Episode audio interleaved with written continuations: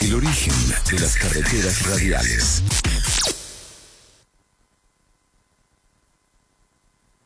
Juliana Chacón está en Punto Radio 93.1.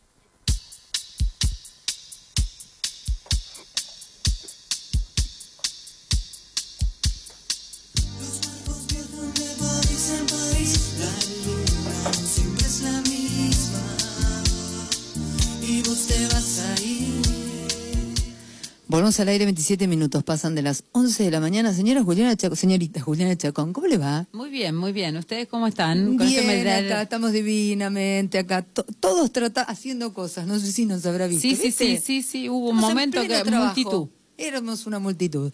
Eh, ¿Cómo andan este martes londinense? ¿Bien? Bien, Bien. bien, Es festejable. Siempre. Y esto, y, y estar en la radio es también estar de vacaciones. estar en la radio, fíjese cómo han cambiado las cosas, que el año pasado, en las vacaciones me decía, dos días antes que arranquen las vacaciones, me decía, iba, son vacaciones de invierno, me tomo vacaciones. No era estar de vacaciones, estar en la radio, era como... Pero viste eh, que ahora charlamos con otros, es y otra ahora, cosa. viste es otra cómo es la vida, va Yo cambiando, me aburro de mí va misma. Todos nos aburrimos nosotros Claro. mismos, sí. Eh, ¿Sabes lo que es convivir las 24 horas del día, los 365 días del año con uno mismo? Insoportable. Eh, cuéntenos a quién tenemos del otro Bien, lado. hoy tenemos invitadazo a Gastón Leandro Ezequiel Vázquez, alias Rey Bufón. Eh, nació en Capital Federal en 1980, actualmente reside en Bahía Blanca. Escribe poesía, narrativa y ensayos. Es panadero y lleva adelante el proyecto Pan Poesía. Versos hechos en masa de pan casero cocinados al horno de barro. Nah. Sí, espectacular, me encantó. Ha publicado Parresía, tomo 1, El Camino de la Ética, Catábasis, La Galería de los Haces, Poesía, Droga Lenta, Droga de los Haces, no, perdón, Droga Dura, Morfología y actualmente trabaja en Parresía, tomo 2, Estética del Fracaso. Hola Gastón, ¿cómo estás? ¿Nos escuchás? Buen día, hola. Sí, lo escucho. ¿Cómo estás? ¿Todo bien? Sí, sí, todo bien por acá. Qué alegría tenerte. Nosotros nos conocimos con Gastón en, en Mercedes. Eh, Hace muy poquito. hace muy poquito, tremendo poeta, quiero decirlo. Eh, buenísimo traerte por acá, por estos pagos. Eh, bueno, con- contanos un poquito, cu- ¿cuándo empezaste a escribir? A escribir, bueno, escribir eh, creo que hace 6, 7 años, ¿no? Empecé como a, primero a, a leer mucho de manera voraz, ¿no? Y bueno, en esa búsqueda, ¿no? de, de lecturas me empecé a dar cuenta que, que, bueno, que también podía aportar con algunas experiencias, algunas reflexiones, algunas cosas que había vivido, ¿no? Y bueno, empecé a tantear, ¿no? De a poquito, eh, y bueno, después empezó a como a fluir, ¿no? De manera natural, ¿no? Ujú. ¿Y qué, qué lecturas hacías? ¿Cuáles crees que fueron los textos que te dijeron o que, que te hicieron sentir en un punto que había algo que decir también en, en tu propia voz? Bueno, primero esto eh, empezó cuando eh, me volví a reencontrar con la, con la lectura, cuando volví a cursar la carrera de filosofía en la universidad. Y bueno, ese fue el primer acercamiento, ¿no? Eh, creo que estaba cursando filosofía del lenguaje y un profesor nos, nos dio el cuento de Borges, Tron Akbar Orbis Tertius, ¿no? Tremendo cuento. Y sí, sí. Y bueno, a partir de ahí como que bueno, me, me empecé a meter ¿no? en el mundo borgiano, ¿no? Me, me compré las, las obras completas. Y, y como que arranqué a mal, ¿no? Porque la poesía de, de Borges me parecía aburridísima, ¿no? En ese momento, ¿no? Y, y todo ese registro alto literario ¿no? de, de cierta literatura canónica no también me parecía no, no, no, no me agradaba mucho. Después cuando empecé a frecuentar los círculos literarios acá de Bahía Blanca eh, bueno empecé a escuchar eh, poetas vivos de carne y hueso ¿no? Ujú.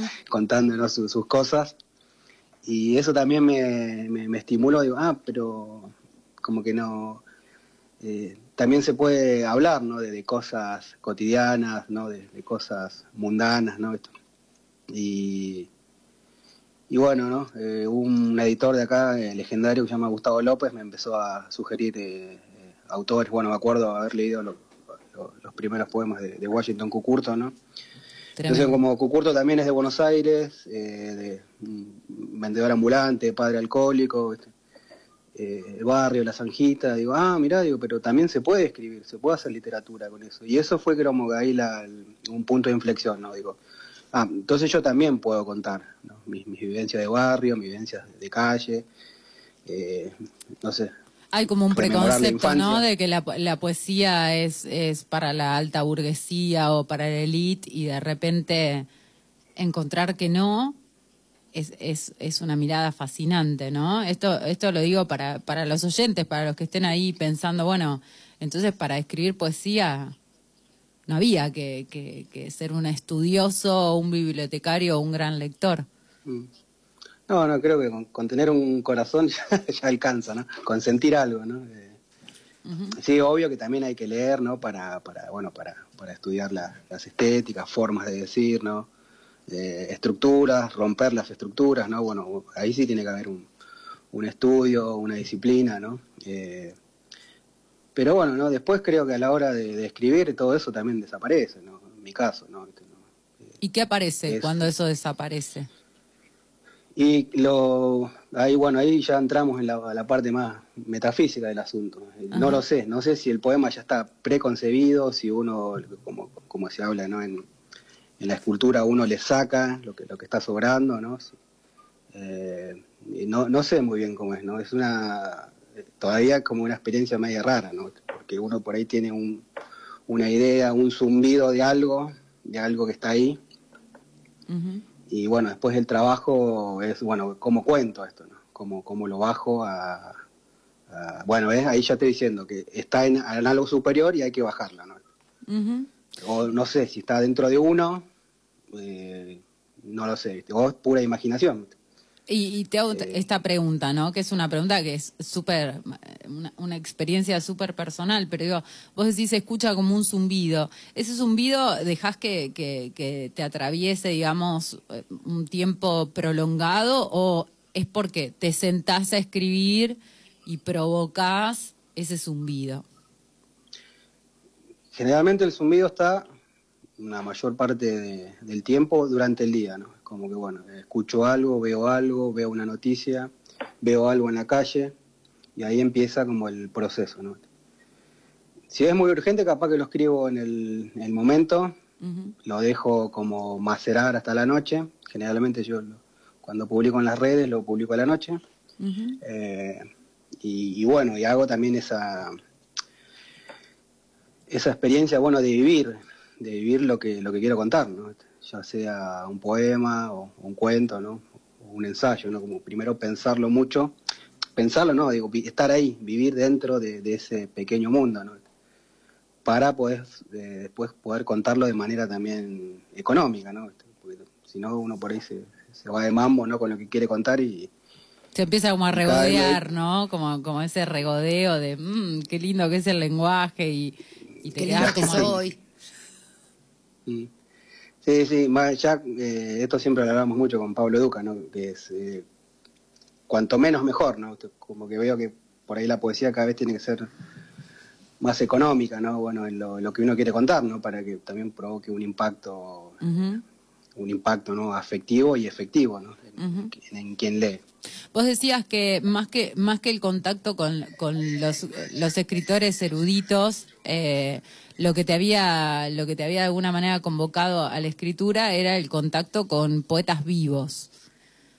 Es una práctica que, que, bueno, en Bahía la pueden hacer porque hay un montón de movimientos, pero la pregunta es esta, ¿qué, qué, mm, ¿vos crees que es eh, importante el contacto del poeta con otros poetas que estén escribiendo en el momento? Sí, sí, sí, porque no. eh, creo que uno escribe con, con todo encima, ¿no? Bueno, con, con la sociedad, con la cultura, ¿no? Con, con otras voces, ¿no? como que uno forma parte por ahí de un, de, un pequeño tejido, ¿no? Que es un tejido más grande, ¿no? Bueno, que es la, la, voz de, la época, ¿no?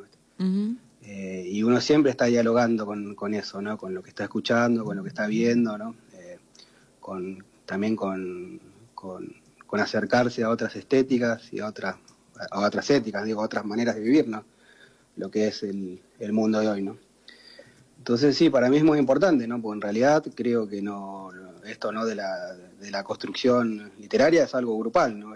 No, creo esto no como el, que escribe como algo atomizado, que no está en contacto con nada y eh, porque creo que después se nota eso, ¿no? Creo que lo, que uno trata de, escribir y también y poner eh, en este registro, que es el registro poético, literario, es, es bueno, qué es lo que, que, qué es lo que se está viviendo, ¿no? Cómo estoy viviendo la época, cómo estoy viviendo mi historia, eh, son, son, son, esas cosas ¿no? que, que se ponen en juego. No es nada más jugar con las palabras, con la idea de lo bello eh, y no decir nada. ¿no? Hay momentos donde sí, bueno, hay un poema que no, no dice nada, ¿no? Eh, pero hay momentos donde sí, bueno, hay que jugársela un poco. Claro, hay, como, hay un, una, cuestión, por lo menos en tu poesía, en la que yo escuché, que es que, todo el tiempo estás diciendo, o sea, no, es una poesía ingenua para nada, ni es una, una poesía de la absoluta intimidad, ¿no? En tu poesía hay algo ahí de, que viene a, romper lo políticamente correcto, para decirlo de alguna manera. Eh, sí, sí. Eh, creo que, por lo menos en el arte que a mí me, me conmueve ¿no? y, me, afecta y también como experiencia personal, ¿no? Es esto de haber eh, consumido ¿no? lo que llama las drogas pesadas, ¿no? cocaína, pasta base, ¿no? Este, eh, estar en un estado de, anestesia total, ¿no? Y de, consumir sustancias tan fuertes, ¿no? Un poco a veces, ¿no? Lo que busco en la, experiencia artística es eso, bueno, algo también que estas fibras también que están encalladas, ¿no? Por, por, por el abuso de sustancias, bueno, que que me toque o algo o, emotivo o algo intelectual, no que me afecte de alguna manera, ¿no? Entonces creo que a veces, ¿no? En, esa, en ese juego retórico, ¿no? Que donde uno también como que responde, ¿no? Le responde a la, a la época, eh, también, ¿no? Como que larga, ¿no? Eso, ¿no? De lo que se ha vivido dentro de, la vida eh, política, social y cultural, ¿no? Claro, como que no, no se puede escribir deshaciéndose de, de, dónde se estaba, dónde se nació, cuándo se nació, ¿no? De la propia experiencia. Sí. Creo que se puede, pero también va a ser como una algo muy muy estéril, ¿no? Como no te está diciendo nada, ¿no? Es una acomodar palabras de una manera linda. Eh, y bueno, yo creo que también ahí la eh, en mi caso, ¿no? Digo, yo eh, mi trabajo en Pan Poesía es estar leyendo mucho, ¿no? De, muchas cosas. Y, bueno, hay cosas que me afectan y hay cosas que no. Yo ahí nada más, ese es mi canon, ¿no? Me gusta o no me gusta, ¿no? Y, ese me gusta es, bueno, me afecta o no me afecta, ¿no? Total, total, coincido, coincido. O sea, me, pasa algo parecido o, o, me... No me sale la palabra, pero ¿me atraviesa eso que estoy leyendo o no? O sea, no, no hay mucha vuelta, aunque venga, aunque lo haya escrito Shakespeare, Borges eh, o quien fuera, ¿no? Y a veces uno... Sí, sí, de, de, hecho me pasa eso, ¿no? Que a, veces yo leo lo que se dice, ¿no? Como canon, buscando por ahí un verso, ¿no? Para, para pan poesía y me cuesta, me cuesta encontrar, Y a veces encuentro cosas más potentes en, qué sé yo, en fanzines, en cosas de editoriales de una sola publicación o cosas que quedaron perdidas, ¿no? y bueno. ¿Cuál es la diferencia, cambiando un poquito de tema, cuál es la diferencia entre escribir poesía, narrativa o ensayo? ¿Cómo lo, cómo lo explicarías así para los oyentes? ¿En qué crees que, que, que, se diferencian o que tienen, o qué aspectos tienen en común? Y a la hora de pensar y escribirla creo que es la disposición. Por ejemplo, yo escribo en este momento más, más poesía porque mi estado de disposición es eh, como que uno está dispuesto, bueno, al, al, fenómeno poético, ¿no? Este. Y también es algo que creo que es como una técnica también hoy fácil de, de resolver, ¿no? Eh, con alguna idea o algo que en el momento se me presenta, bueno, creo que con dos o tres elementos es como el malabarismo, ¿no? Con tres pelotas uno ya puede hacer un malabar y puede generar formas nuevas, ¿no? Y como que es un aliento más corto, bueno, capaz que en tres párrafos puedo resolver algo, ¿no? Que se me presenta, ¿no? Después ya la narrativa es algo de otra disposición, de un aliento más largo, ¿no? Eh, y, y bueno, es algo que yo pienso mucho, mucho, antes de sentarme a escribir un, un- un cuento. ¿En qué pensás Juan, pienso. antes de escribir? Vivirlo, vivirlo, vivirlo lo más que pueda, eh, como que repasarlo una y otra vez, para en el momento de escribir es como eh, relatarlo de manera oral, ¿no? También, de la manera más económica, eh, y que también tenga un, un efecto, ¿no? En, en el que lo va a leer, y también pensando, ¿no? El que, el que lo va a escribir, el que lo va a leer por primera vez, ¿no? Ahí sí soy del cuento clásico, ¿no? Eh, principio, nudo y desenlace. Y después también, ¿no? La- el- con los ensayos que he escrito también son cosas que, que- que, bueno, que tienen que ver eso con la poesía, literatura, con lo histórico, con lo político, ¿no? Y también es como una idea que se me mete, ¿no? Y la vivo mucho, ¿no? Ahí sí ya es de un la- aliento más largo, ¿no? Donde, bueno, eh, también tengo que hacer investigación, ver documentales, ir a los libros, hacer un, un trabajo, ¿no? De, de- de investigación y después, bueno, pasarlo a- a- al ensayo. La novela no tengo experiencia porque todavía no he escrito, pero tengo ideas, pero bueno, ahí sí veo que también es de más largo aliento, Más- más disposición, hay que tener muchas cosas más resueltas, ¿no? Que, que- Sí, que en este más años, tengo. más años de- dedicados, ¿no? A eso como que Eh, me sí, da esa eh, sensación. Yo tengo, nunca me atreví a escribir una novela, pero digo como que cuántos años me, me dispondría a la entrega de, de- de- de esa historia. Sí, sí, no, no lo sé todavía, ¿no? Sé que tengo ideas, eh, pero bueno, eh, como te decía al principio, ¿no? Eh, la poesía la puedo resolver en capaz que un rato, ¿no? Un cuento capaz que en un día, un ensayo capaz que unas, un par de semanas, ya una novela, eso ya es un, Un eso es misterio. un proyecto de por lo menos un año. Claro. Un año, dos. Claro, es muy interesante también porque eh, eh, a mí me, me interesó mucho cuando te conocí, digo, no, no es solo un trabajo estético sobre el lenguaje el que haces, digo, pan poesía es un, es, es, es un ejemplo, ¿no? La poesía hecha pan. ¿Cómo, Sí, digo, más allá de que vos seas panadero, ¿por qué, por, qué, qué, metáf- qué metáfora le encontraste a eso? Digo, después esos Mm. versos, ¿se comen o no? No, lo- los, versos no se comen, lo que se come es el pan, ¿no? Yo de la Claro. producción de- del pan que hago, le saco un bollo de pan, que es con la que, la que- con la que formo el verso. Eh, y bueno, la mayoría he hecho el año pasado, hice una exposición acá en mi casa, ¿no? Con, hice cuadros con, con esos con esos versos, ¿no? Eh, bueno, y este año no los, los voy juntando, ¿no? Para, para ver si sale alguna muestra acá en la ciudad o, o en otro lugar, ¿no? Muy interesante, digo, porque el pan como alimento, ¿no? Pan poesía Mm. sería, Sí, sí.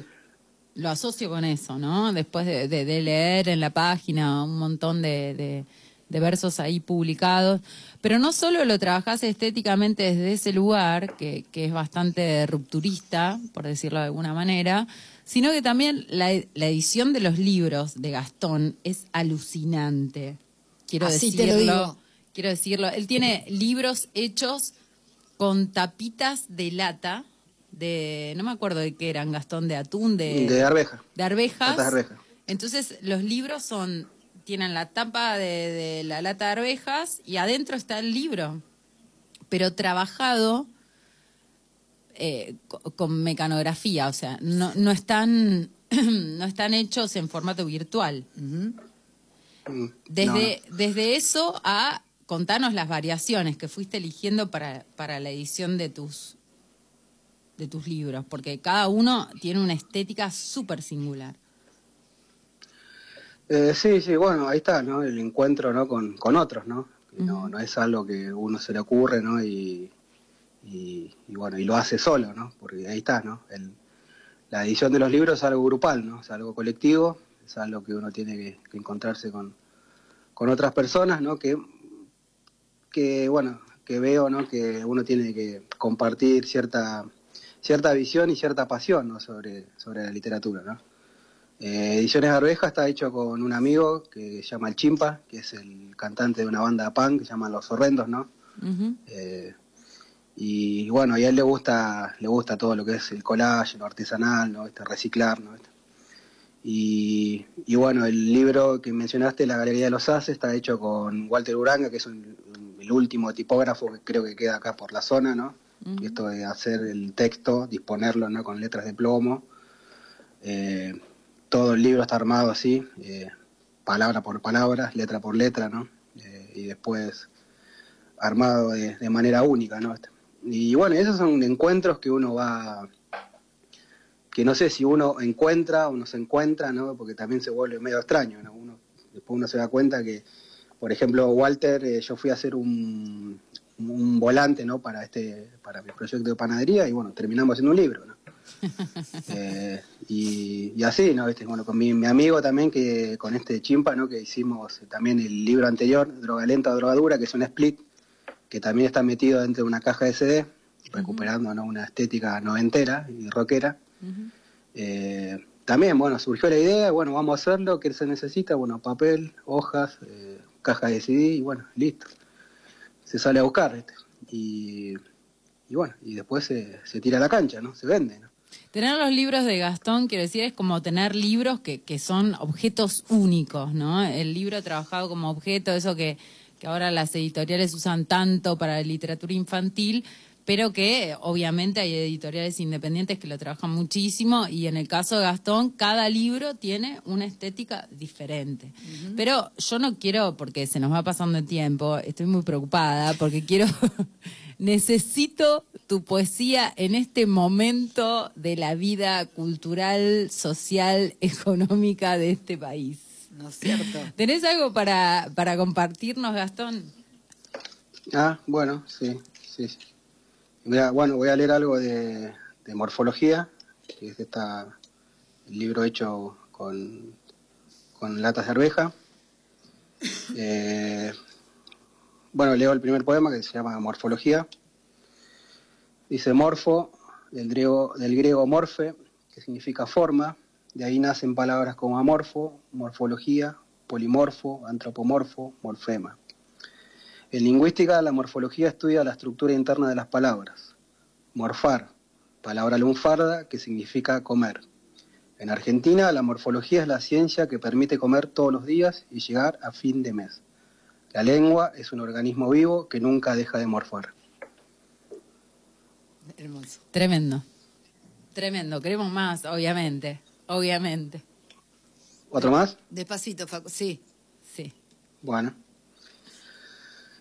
Este se llama Esto no es una pipa. Dicen que alguien le, re- le reprochó a Magritte que la pipa representada era una pipa.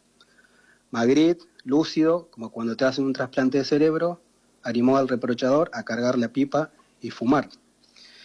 Si esto es cierto, que la pipa representada nos sirve para fumar, ¿cómo nuestros representantes van a servir para gobernar? Perdón, discúlpame. Facu, ¿Puede, ¿Podemos ir de nuevo? ¿Lo podemos leer de nuevo? Otra vez, Gastón. Otra vez. Sí, sí. Dale. Eh, mm, bueno, esto no es una pipa. Dicen que alguien le reprochó a Magritte que la pipa representada era una pipa.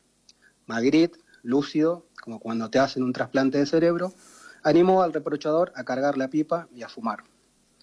Si esto es cierto, que la pipa representada no sirve para fumar, ¿cómo nuestros representantes van a servir para gobernar? Magia. Gracias. ¿Se escucha bien? Obviamente queremos más. Mira, a- así te Bueno. como, mira, te, lo- te lo voy a decir en tiempo para que vos pienses, pero como mm, unos 10, eh, ¿qué serían menos? 10 minutos, 5 minutos más para leer. A ver qué tenés. ¿No? Bueno, sí, sí, sí. Sí, queremos. Bueno, sí, sí. Eh, ¿Dónde Este se consiguen tus libros? Porque los oyentes eh, después me preguntan a mí y, Y no sé qué y contestar. claro. ¿Dónde los Eh, consiguen? a través mío, eh, a través de, bueno, Ray Bufón o Pan Poesía. en ah, en. Mercedes a Pedro le dejé, le dejé libros, eh, Droga Lenta, Drogadura, tiene ahí un, un, un bagallito ahí de libros que le dejé. En, en zona. Pedro Santos de Luca, en Mercedes. Todos los contactan Mm. por Instagram. Ubíquelo. Sí, él, él tiene, ahí le dejé unos pares. Bueno, eh, este es de poesía, pero poesía con C. Eh, este está dedicado a mi, a mi padre, que se marchó hace ya un año y medio. El poema se llama Formas. Dice, primero marcó en la tomografía la zona lesionada. Explicó la función de la carótida izquierda y dijo que esas neuronas que mueren, ese daño es irrecuperable. Luego la explicación pasó a las partes del cerebro que están asociadas al lenguaje, la memoria, identidad y motricidad. Hizo dibujos en un papel como si fuera un niño de sala amarilla y siguió dibujando flujos y arterias. Luego volvió a tomar la tomografía y con la luz de la sala, la representación del cerebro tomó vida. Sin sacarse los lentes y apoyando la lapicera sobre una mancha en forma de mariposa, dijo que esa era la forma en que volverías. Qué hermoso. Bueno, leo algo de la Galería de los Haces, Sí. el primer poema. Se recuerdo que cuando cayeron las Torres Gemelas, vendía cartones de cigarrillos paraguayos en la esquina de Pedro Pico y Thompson. Época oscura de pastillas y farmacéuticos que te hacían descuento por ser buen cliente. Fui el mejor cliente. Luego Costequi y Santillán, el Pollo y el Edu, los pibes del Aperito Moreno que comida con guiso. Vení, comete algo caliente. Paradoja de la realidad y el absurdo. Los que menos tienen son los que más dan, y los que más tienen son los que menos tienen. Entonces volvimos al 88 para dar un paso más, y ese pan que garpaba el guiso en la Villa Serra volvió. Volvió como todos esos recuerdos que me esperan en el umbral de la noche. Volvió y mis manos con callos preparan el guiso que comemos hoy con mi padre. Que nunca me falten los guisos, el recuerdo de mamá y todas mis cicatrices. Eso sí que serán días tristes si llegasen a faltar. Qué precioso, Gastón. Qué precioso. Eh, ¿Una más? Sí, por No sé favor, decirme. por favor. Bueno, para que estoy buscando. eh, mm, Te diría dos más, Estamos. ¿eh? Dos. ¿Dos más? Dos más, Bueno. sí. Vamos con dos más. Bueno. Mm, bueno. Sobre la mesa de la cocina, un moscardón. En la alacena, una pericia psicológica. Le hice el suelo a la casa y el hombre bajo la lluvia no tiene paraguas. Al final, todas las mentiras que lucubre, la mayoría ya son verdades. Y eso no aparece en los test, tampoco en la cocina, y la alacena almacena todos los cadáveres de todas las máscaras que me habitaron. Soy un verdugo sin trabajo. Todos se avivaron y me dejaron solo. Ya no hay pecados que perdonar o torturas para espiar. La gente grita en las calles, se dieron cuenta de que están solos en el mundo. Nada se puede, nada se puede comunicar. Afuera no hay mundo. A mí no me pidan nada, yo solo busco moscardones en mi cocina y en las de mis vecinos. Si algún día vuelvo a hacer los test psicológicos, no le digan que me enamoré de ella. Quizás se dé cuenta entre tantas mentiras que escribo. Hoy mi mentira favorita es ne quid nimis, nada en exceso. Y bueno, eh, leo algo de droga lenta, droga dura, que se Por llama Golpeando las puertas del cielo, inspirado en Bob Dylan. Dice, mamá, hoy escuché a Bob Dylan y su poesía me llegó hasta el alma. Decía que estaba golpeando las puertas del cielo y ahora yo me siento así. Te pido que tires mis fierros, ya no voy a dispararlos más, ya no voy a lastimar a nadie, no voy a escruchar más casas, ni arrastrar viejas a la salida del banco para robarles la jubilación. Ya no más salideras ni entraderas, ni vender gilada, ni andar amanecido semanas enteras. Mamá, Bob Dylan me habló en una canción, por eso te pido esto, su poesía me llegó hasta el alma. ¿Por qué papá puso en fierro mi mano y no un libro de poesía? Tanto daño se hubiera evitado.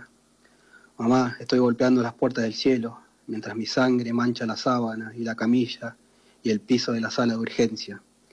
Mamá, voy a reunirme con la abuela y tus perras. Bob me está llamando.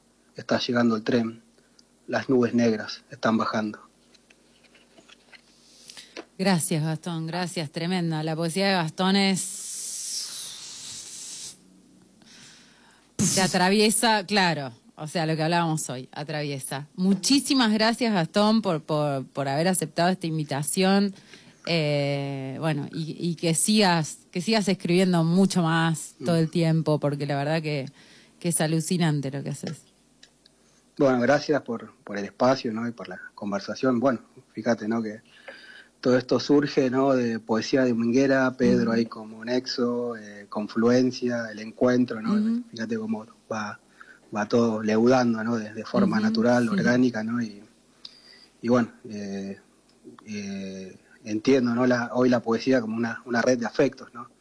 Totalmente. donde, donde uno también se siente protegido ¿no? de este a veces mundo absurdo y hostil, bueno, pero hay un refugio, Siempre. es la palabra. Siempre. Muchísimas gracias. Gracias, Julio.